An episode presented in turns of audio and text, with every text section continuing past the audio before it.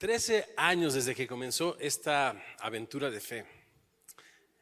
Y cuando leíamos los libros, eh, estos que nos inspiraban y nos hablaban del ministerio, había un capítulo eh, que, se, que, se, llamaba en inglés y se llama Venture of Faith.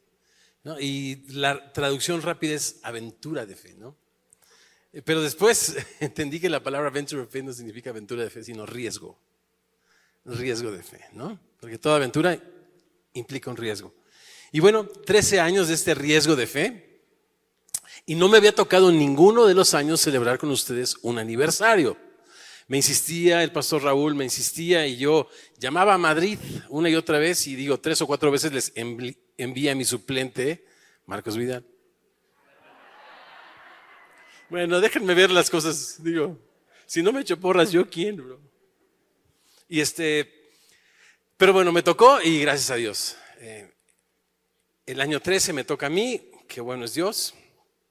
Y no se pueden imaginar cuántas cosas pasan por mi cabeza y por mi corazón cuando escucho la palabra semilla de mostaza.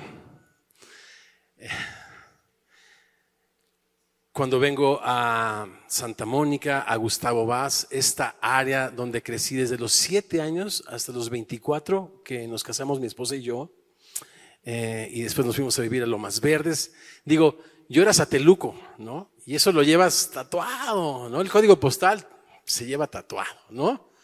Y este, y no te puedes imaginar lo que se representa para mí que en esta área de la ciudad, una iglesia en dos lugares, si no es que tres y cuatro, pero en esta área dos, eh, está testificando acerca del el reino de Dios y avanzándole en nuestras diferentes trincheras. Estoy demasiado feliz, demasiado contento, eh, más allá de lo que yo pudiera expresarle con mis palabras. Estoy muy, muy feliz. Tengo 59 años, fíjense.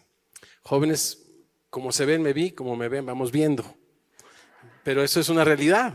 Y, y yo le doy gracias a Dios que a los 21 años tuvo misericordia de mí. Dios reveló a su Hijo en mi corazón. Y desde entonces pese a mis errores, mis torpezas, mis necedades, Dios me ha dado una razón para vivir. Y cuando vengo y veo el fruto de esas aventuras y de esos riesgos de fe, solo puedo decir justo eh, lo que decía nuestro pastor, que a quien le decimos el lic, eh, solo Dios, solo Dios, solo Dios. Y, y de eso les, les quiero hablar. Hemos estado en una serie eh, que, se ha titulado El amor. Estamos en época de aniversario y hemos ido, sí, a través del texto de Primera de Juan, pero un poco más lento. Y resulta, en el caso de Juan, que, que a diferencia de Pablo, Pablo es alguien que, que toma su argumento y lo empieza a elaborar, ¿no? Eh, y lo empieza, dice Pedro, el apóstol, a complicar, ¿no? Pero no lo repite, repito, sino lo desarrolla. Pero en el caso de Juan, Juan es como un artista, Juan es como un poeta, Juan es como un músico que usa las letras, letra A el verso, letra B coro, luego A la varía, pero el B lo repite porque es un estribillo que el Espíritu Santo ha de estar grabando en nuestro corazón. Y me refiero al tema del amor. Primera de Juan es una carta que yo le llamo la carta del siguiente paso. He decidido seguir a Jesucristo, ¿ahora qué? Bueno, Primera de Juan. Primera de Juan pone las cosas en blanco y en negro, sin medias tintas. Por eso el tema del amor es tan importante, porque hemos sido salvos por amor y hemos sido salvos para amor. Cualquier cosa fuera de esto está fuera del script celestial. Como decía Jesús a sus discípulos, no saben de qué espíritu son. Entonces, Juan no es que no sea creativo, sino es un poeta y quiere reafirmar este tema, pero con diferentes colores. Y hoy tenemos el verso 10. Pero si me acompañan, podemos leer toda la porción, primera de Juan, capítulo 4.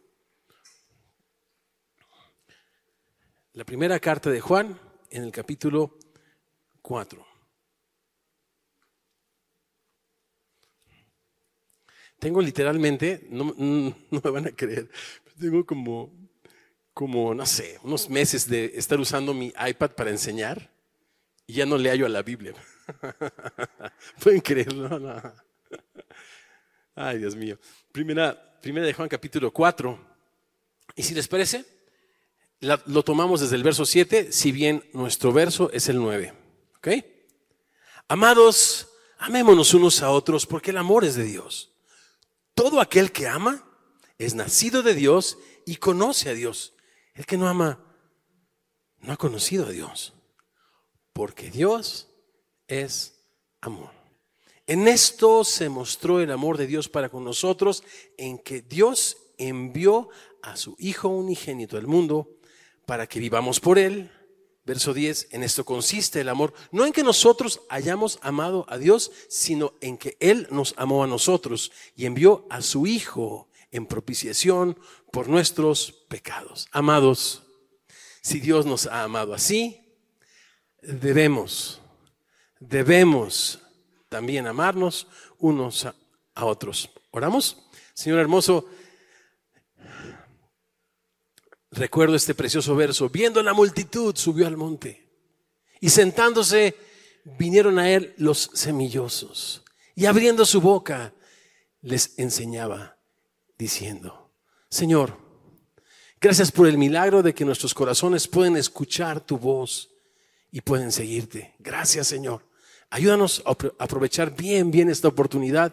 Trae una revelación preciosa de tu gracia y de tu amor. Abre nuestros ojos para que veamos en tu palabra las maravillas de tu ley y contemplando tu gloria como en un espejo, sigamos siendo transformados como a tu imagen por tu espíritu. Oramos esto y más los semillosos quienes decimos, así sea.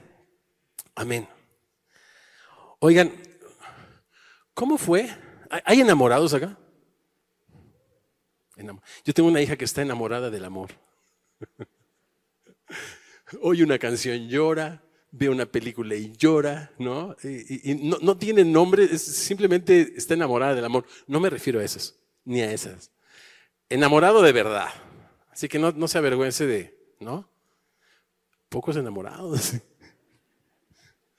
Uy, a ver, ¿cuántos enamorados hay? Pablito. Qué barbaridad. No, pues sí es un milagro, ¿verdad? Por eso la Biblia dice que, es un milagro, sí, sí. Eh, yo recuerdo el día que me enamoré. Tengo 35 años casado. Bueno, más fácil se las pongo. Hace seis hijos. Hace seis hijos que nos casamos y dos nietos. Y sigo perdidamente enamorado. Yo no fui muy, yo no fui muy noviero, fíjense. Fue mi hermano. Yo de 14 años tuve una noviecita de manita sudada, allá por este Sotelo. Pues no llegó Heriberbo y me la bajó. De verdad, increíble, sí. Pero bueno, ya bien, bien, bien. Solamente me enamoré una vez y con esta hermosísimo ser humano, eh, que es mi más grande influencia y motivación para, para vivir. Bueno, tenemos, repito, hace seis hijos casados. Pero recuerdo el día que me mandó el cambio de luces, bro. Y que dije, soy correspondido. ¿Cómo se siente ese día? ¿Alguien recuerda ese día? Bueno, eran como cinco los enamorados. ¿Alguno de ellos recuerda cómo fue? Cuando, bueno, de, los enamorados, ¿cuántos son correspondidos? Ninguno, ¿no? de, los, de, los, correspondidos. ¿Cuándo fue? Creo que la pregunta es, es, ¿cuántos se han enamorado? Yo creo que ahí sí todos, ¿no? Ya no pregunto, bro, porque está cañón. Pero bueno, cuando fuiste correspondido, ese cambio de luces es precioso, la verdad. No les voy a dar así muchos detalles, pero mi esposa, eh, mi novia, me hizo un, me iba yo de viaje por dos meses, íbamos mi hermano Heriberto y yo a España íbamos a viajar con una cantante que se enfermó y nos quedamos varados allá. Éramos cristianos y compartimos de Cristo. Ganamos a una persona que es el pastor de Semilla en Bilbao. Teníamos yo 23, él 25. Pero ese día, antes de despedirnos, me hizo mi esposa un pastel de chocolate. Yo dije, no, hombre, esta, esta salió virtuosa, pastelera, postrera y primera y de todo. Pues, ¿cuál es el primero y último, debut y despedida. No me volvió a hacer otro. Pero mira que traía como toloache o no sé qué, pero me atrapó. llegando de, de, España, llegué a sus pies rendido, fue por mí al aeropuerto, le declaré mi amor y bueno, pues el resto es historia, efectivamente. Ahora, yo cuando leo este verso, en esto se mostró el amor de Dios. Digo, por muy enamorado que haya estado y que sigue estando, gracias a Dios, estamos hablando de, de cosas diferentes, porque una cosa es la gimnasia y otra muy diferente es la magnesia. ¿Está usted de acuerdo? O sea, que te, que te corresponda a la mujer que te gusta y que amas es algo preciosísimo. Es un regalo. Pero que te ame Dios, ¿no? Que te ame Dios. Ahora, a muchos de nosotros nos cuesta trabajo poder digerir esa píldora. Quiero decir, es un dicho americano. Es, es, difícil poder entender o digerir esa verdad, es difícil, por varias razones. Yo tuve una historia que quizá algunos conocen, que cuando yo tenía siete años mi papá se fue de casa y esa herida de rechazo me marcó, me marcó, me marcó con este rollo de tú no vales, tú no mereces, ¿no? Si, si fueses valioso y merecieras, tu papá estaría aquí, pero tú, la verdad, este, no eres alguien digno de amor. Y eso me marcó muchísimo. Yo eh, creo que desarrollé también una, una, personalidad de, de, querer agradar a la gente, de no saber decir que no y querer tocar la guitarra, pues para que me quisieran. De verdad. Y no fue sino a los 21 años que esta verdad me cayó así de sopetón. Puf. Dios te ama. Ahora, ¿Qué significa esto? Porque no es este rollo de que, y los planetas se alinearon, y las estrellas y la constelación, y como, como estamos en el signo de Acuario, digo, nada, nada en contra de nadie, todo a favor de Cristo. Pero no estamos hablando del universo, ¿sí? Ni de, ni, ni de un poder autodeterminado y autocreativo. No, no. La Biblia nos dice que en el principio creó Dios los cielos y la tierra. ¿Qué significa eso? Que Dios existía. Es muy interesante la Biblia porque es como, un, como una composición inspirada por el Espíritu Santo. Ayer no pude dormir hasta las 3 de la mañana porque en el lugar donde estaba hospedado tenían una, este, una, una fiesta increíble. Y ya en la retrofiesta empezaron las de Juan Gabriel, ¿no? Y la querida y todo el rollo. ¿Quién, por lo menos mexicano de nuestra época, ha puesto en tela de juicio, y estas nuevas generaciones, la existencia de Juan Gabriel. Porque está su obra. Si, hay una obra es que hay un autor. ¿Estás de acuerdo? Por eso la Biblia no se da la tarea de probar la existencia de Dios. Porque los cielos mismos cuentan la gloria de su autor. Y el firmamento lleva las huellas digitales de su creador. Es un Dios trascendente, inaccesible, que ninguno de los mortales ha visto ni puede ver jamás. Y por eso hay millones de religiones intentando religarse a lo que sentimos, que es el creador de todo. Pero hay un solo camino. Y es interesante que ese camino fue recorrido de arriba abajo. Y claro que es un camino de regreso, porque hay una invitación para reconciliarnos con Dios. Pero el ser humano, de ida, no tiene acceso, porque repito, es trascendente. Dios existe antes de todas las cosas y todas las cosas en Él subsisten. Dios trasciende a su creación. Y, y, lo estoy diciendo porque tenemos invitados y amigos hoy que quizás necesitamos un poco de contexto para saber de qué está hablando la Biblia. Está hablando del creador del universo. Había en, Atenas muchísimos dioses. Imagínense la mitología griega, cada personaje era adorado. Y cuando llega Pablo con el Evangelio de Jesucristo encuentra un busto sin Dios. Dice, este Dios no conocido es el que yo vengo a predicar, porque estamos hablando de cosas diferentes. No son estos dioses con D minúscula que la gente adora y a las que dedican tristemente, vacíamente, infructuosamente, autodestructivamente su vida. Estamos hablando el Dios que hizo los cielos y la tierra. Ahora, es un Dios justo. Es un Dios justo que no creó este mundo, dice la Biblia, en vano, pero que cuando está el relato de Génesis, dice que la tierra estaba desordenada y vacía. En el capítulo 2 y 3 empieza a platicarnos un poco de esa historia anticipada en el capítulo 1, y es que el hombre, creado a su imagen y semejanza, decide darle la espalda a su creador y encontrar en sí mismo o buscar en sí mismo la razón de su existencia. Atrajo lo que dice la Biblia, muerte y destrucción. Y la Biblia dice que esa muerte pasó a todos los hombres por cuanto todos pecaron. Y Dios es un Dios justo, que tiene misericordia, pero no tendrá por inocente el culpable. Y luego leemos esto, en esto se ha manifestado el amor de Dios. ¿What? Dios, el autor del universo, aquel con quien yo tengo una deuda de justicia, ¿me ama? Sí, porque en, el verso anterior eh, leímos que Dios es amor. Y es, algo interesante es que Dios lo que hace no es amar. Amar es lo que Él es, porque el amor es su esencia. ¿Correcto?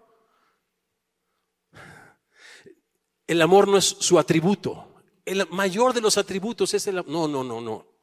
Es su esencia. Cuando está Juan en el capítulo 5, eh, con este rollo eh, de, de, Apocalipsis, en el capítulo 5 de Apocalipsis, con este rollo que los eruditos dicen que contenía la consumación del plan de redención del universo. Él lloró porque no se halló en el cielo o en la tierra. En ninguno de los dioses con D minúscula era digno de abrir este rollo, en otras palabras, de traer la consumación a este mundo y este universo del plan de redención y de rescate que Dios se había propuesto en sí mismo. Y escuchó la voz de un ángel que le decía, no llores, el león de la tribu de Judá es digno de abrir los sellos. Y eso me habla de aquel que regirá todas las naciones con la vara de su poder. Aquel que es más justo y más santo que los mismos cielos. Sí, el león de la tierra de Judá. Pero eso es lo que escucha Juan. Pero lo que ve es otra cosa. Escucha una cosa y él ve otra cosa. Cuando dirige su atención a ese león que reina y está sentado en el trono del universo, lo que ve es un cordero inmolado. Esa es la esencia de Dios. Cualquier cosa fuera de esta maravillosa expresión de amor sacrificial no es algo bíblico. No es algo que los discípulos somos llamados a abrazar y a vivir. Pero la Biblia dice que Dios es amor. Y por tal razón nos amó. ¿Y de qué manera nos amó? Dice el verso, Dios muestra su amor, siendo Él amor en su esencia, con sus vestidos ensangrentados de su propia sangre, con la que nos amó. Porque hay una historia. La paga del pecado, de esa rebeldía del ser humano, es la muerte. Esa muerte que nosotros voluntariamente hemos atraído sobre cada uno de nosotros, de una manera o de otra. La entendemos de una manera, la entendemos de otra manera, pero la tragedia es que el hombre, en lugar de darle gloria a Dios, se ha dado la gloria unos a otros, a las cosas creadas antes que al Creador, el cual es bendito por los siglos. Amén. Y ha traído ese juicio. La paga del pecado es la muerte. Pero Dios muestra su amor el ser más maravilloso, trascendente y poderoso, justo, verdadero. Si hay algo verdadero es Dios. Lo que tú ves es temporal, lo que no ves es eterno. Dios es espíritu. Él siempre ha sido, es el mismo, ayer, hoy y por los siglos. Y te ama. Uf. ¿De qué manera? Bueno, ¿qué dice el texto?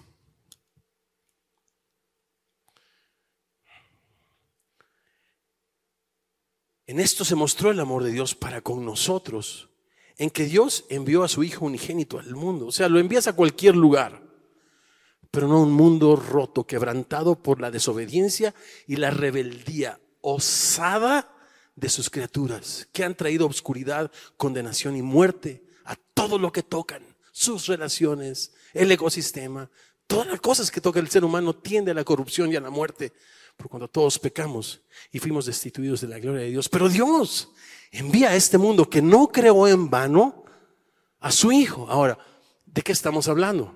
Porque la Biblia dice también que Jesús vino a lo suyo, que los suyos no le recibieron, pero todos los que hemos creído en su nombre nos ha dado el derecho, la libertad, la potestad de ser llamados hijos de Dios. Y entonces, cuando leemos esto, pudiéramos perdernos.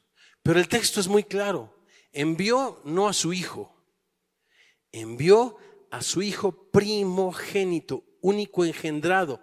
Y esto dentro de los idiomas originales significa aquel que participa de su misma esencia y de su misma naturaleza. Yo tengo una, nietecita hermosa eh, que nació de cinco meses, un milagro. Eh, ha, enfrentado todas clases de, retos, de visión, de, respiración, eh, derrames en el cerebro.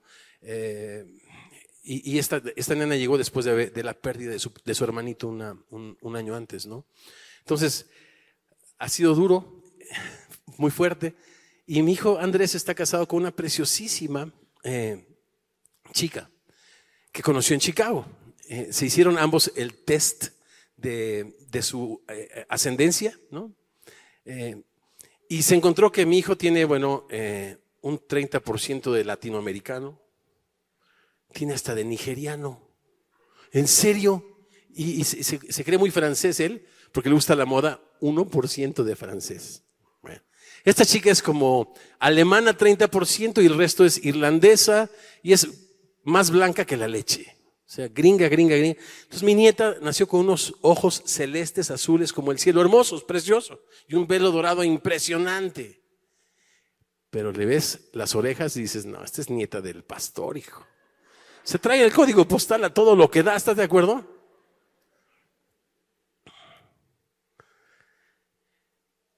El Hijo unigénito de Dios participa de su esencia y de su naturaleza. No estamos hablando de que Dios envió un embajador, envió un arcángel, envió un profeta. La Biblia dice en Isaías 9:6, porque un hijo nos es nacido, un niño nos es dado, y el principado sobre su hombro, y llamará su nombre admirable, consejero, Dios fuerte, Padre eterno, príncipe de paz. Por eso el anuncio del ángel a María es, y llamará su nombre Emanuel, que traducido es Dios con nosotros. Juan 1, 18.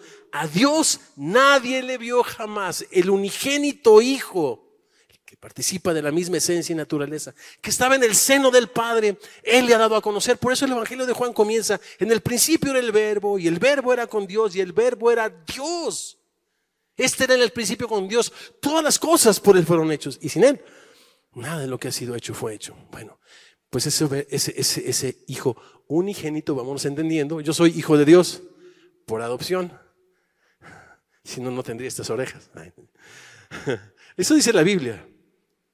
Que Dios me aceptó en Jesucristo y me dio su espíritu de adopción. El espíritu de su Hijo por el cual yo puedo llamarle hoy Abba Padre. Pero Jesús es el Hijo unigénito. No que nació porque ha sido existente, es el mismo ayer hoy por los siglos. Sus años no acabarán. Primer capítulo de Hebreos, si quieres saber más de eso, léelo y te vas a dar cuenta desde cuándo son los años de Jesucristo, desde siempre y por la eternidad. Pero Jesús se hizo carne. No estimó el ser igual a Dios como cosa que aferrarse, no se despojó de su deidad, sino se vistió de humanidad tomando forma de siervo. Y, viene un mundo quebrantado y roto y sucio por la rebeldía de aquellos que no le quisieron recibir, que no lo quieren en su vida. Y fueron nuestros pecados y nuestra rebeldía la que llevó a Jesucristo a la cruz. Si nuestras buenas obras pudiesen salvarnos, por demás murió Cristo. ¿Por qué tuvo que derramarse la sangre de un cordero sin mancha, inocente, sin contaminación? ¿Por qué? Porque Jesús es el camino, la verdad y la vida. Y nadie va al Padre. Mejor dicho, Jesús dice, nadie viene al Padre. ¿What? Escucha, nadie viene al Padre ¿Y qué le dice? Tomás, muéstranos al Padre y nos basta. El que me ha visto a mí, Felipe, ese fue Felipe, ha visto al Padre. Y después Jesús dice, yo y el Padre, uno somos en esencia y en naturaleza. Es importante reconocer. Entonces, armando el rompecabezas, sí, Dios te ama, un Dios trascendente, inaccesible para ninguno de nosotros, pero se hizo cercano a nosotros, aproximable, tocable. Y desde, desde su nacimiento se identificó con los pobres, con los inmigrantes, con los desplazados, con los exiliados. ¿Te acuerdas cuando lo persiguió eh, Herodes? Se fue como refugiado a Egipto. Salió como exiliado cuando buscaron la muerte de los niños menores de 12 años, haciendo referencia a este libro de Jeremías, la Raquel que llora a sus hijos, ¿te acuerdas? Haciendo referencia también a los exiliados. Y después se va a vivir a Galilea. Pues al Estado de México, pues, ¿no? Ok, digo, le estoy hablando un, sateluco, o sea, el Señor se fue a vivir a Galilea. Él nunca gozó, ni exigió, ni ostentó pedigrí alguno. El más humilde de los hijos de los hombres, pero el más glorioso, bello y precioso. Él es enviado a este mundo. Ahora, ¿cuál es la razón? En esto consiste el amor, no en que nosotros hayamos amado a Dios, sino que Él nos amó a nosotros. Y de eso vamos a platicar la próxima semana. Y ya me salté, por eso me voy para atrás. Nueve, mostró en esto su amor para con nosotros, en que dio, Dios envió a su Hijo unigénito al mundo. Dice para que vivamos por Él. Y con esto quiero concluir.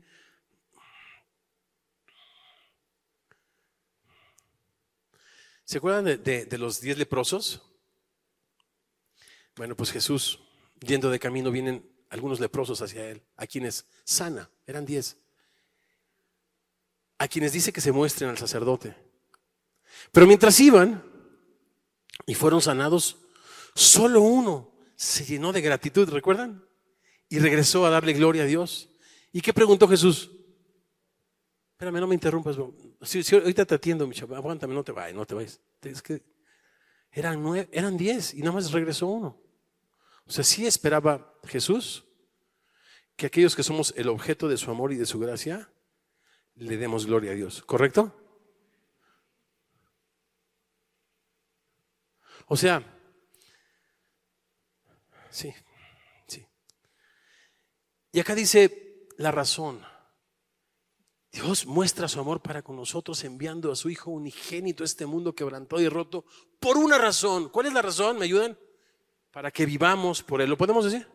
Para que vivamos por Él. Yo esperaba que dijéramos, yo, yo, esperaba leer algo así como, bueno, pues para cambiar de religión, para ser una persona buena y no hacerle manda a nadie, ¿no? Para enmendar mis faltas, para a lo mejor con una actitud solamente ritualista hacer una oración y olvidarme y confiar más en el ritual. Ayer celebramos 100 bautismos aproximadamente. Estamos súper contentos. Qué triste es que cualquiera de nuestros hermanos preciosos que decidieron dar un paso de fe confiaran en ese momento, en ese símbolo, convirtiéndolo en un ritual vacío y no decidieran vivir su vida para Jesucristo. La razón por la que Jesús nos amó, dice acá, es una nada más. Para que tú ibas por Él y para Él. ¿Qué significa eso? No es tan complicado. Cuando nosotros tratamos de verbalizar esto es cuando se complica. Pero si vamos al Evangelio de, Mateo y leemos el Evangelio de Mateo, nos damos cuenta que, pues, ¿para qué se los platico? Déjenme leérselos. Mateo 4.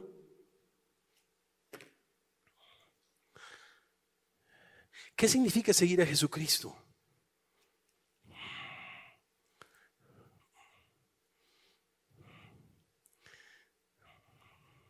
Verso 17, 4.17. Desde entonces, Jesús comenzó a predicar y a decir, arrepiéntanse, porque el reino de los cielos se ha acercado.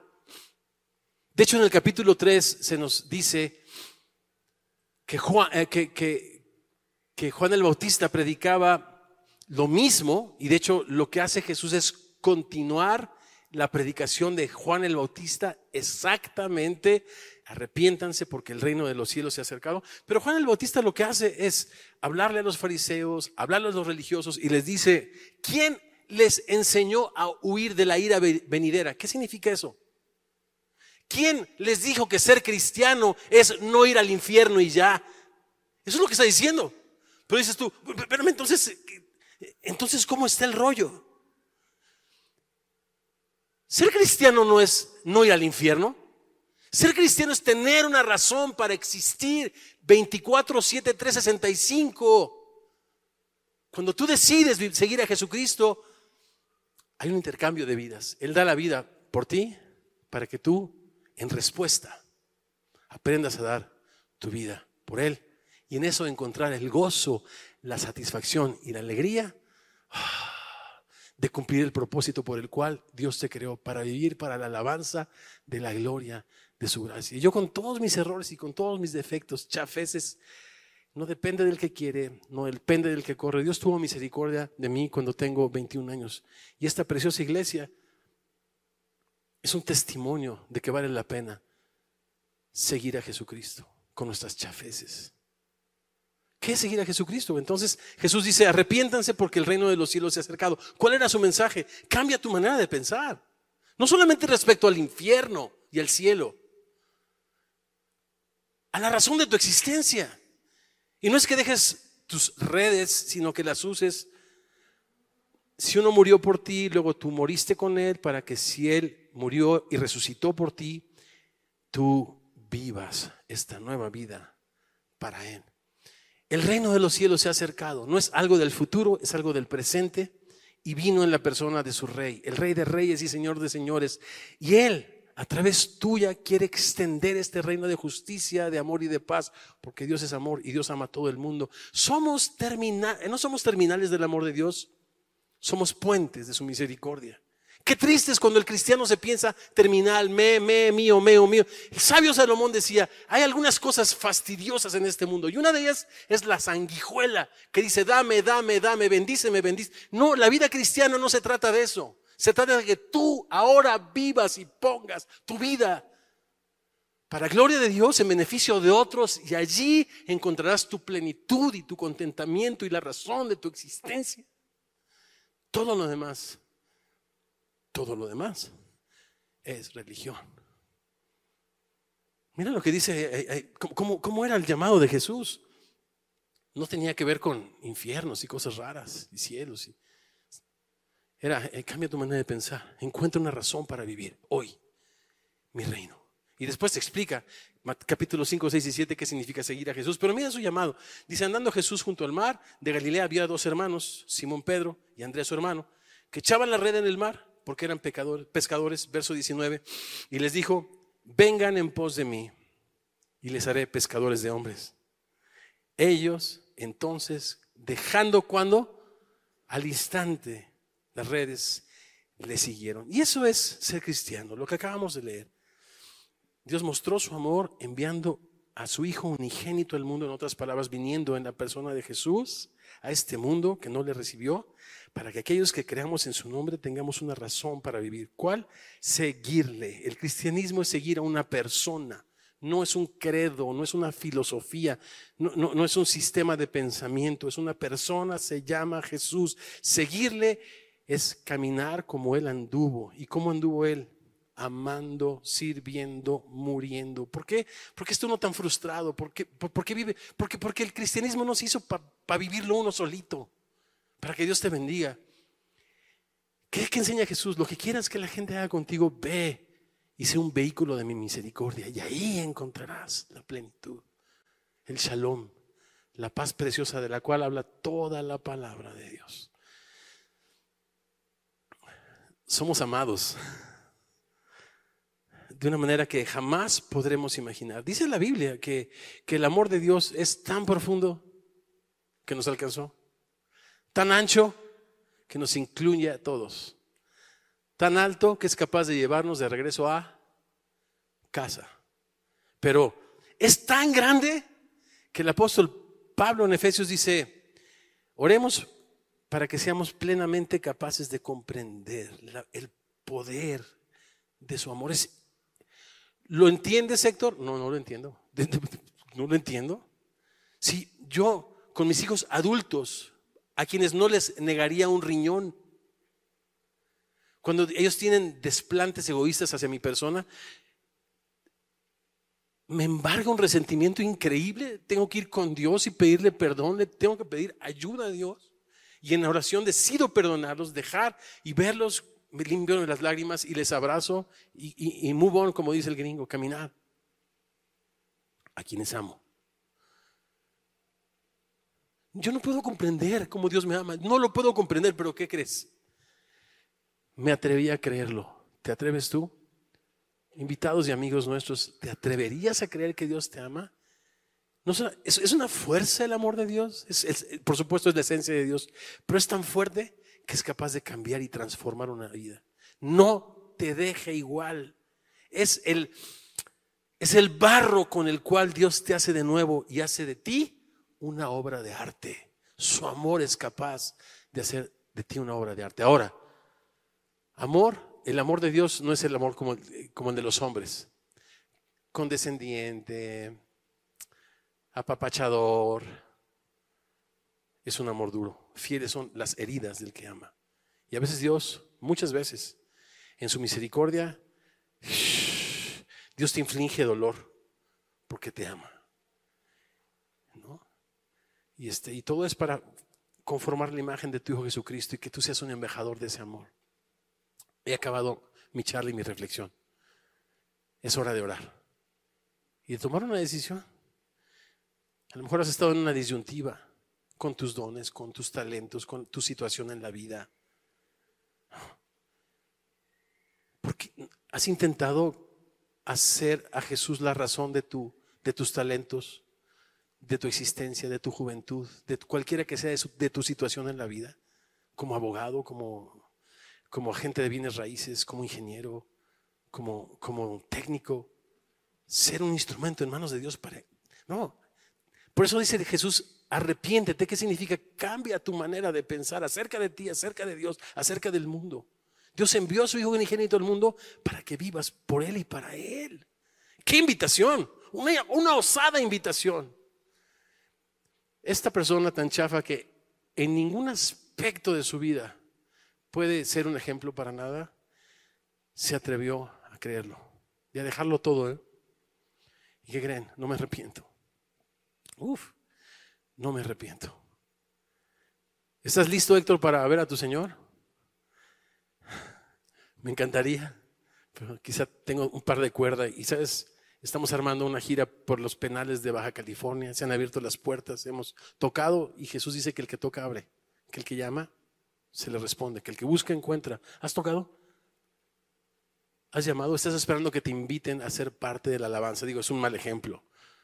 Pero, bro, la misión está afuera, no está aquí adentro. Aquí somos entrenados, equipados, preparados para la misión. La misión está afuera. Seguir a Jesús es donde anda Jesús en la calle. Su corazón se quebranta ante tanto dolor, ante tanto homicidio, tanta miseria. El Señor, el corazón, allí está Jesús. ¿Quieres conocer a Jesús? Lee diario su palabra. Búscale de todo corazón y camina donde Él camina. Camina como Él camina.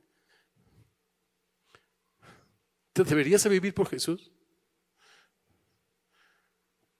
¿Se acuerdan de Josué? El final del libro de Josué es impresionante.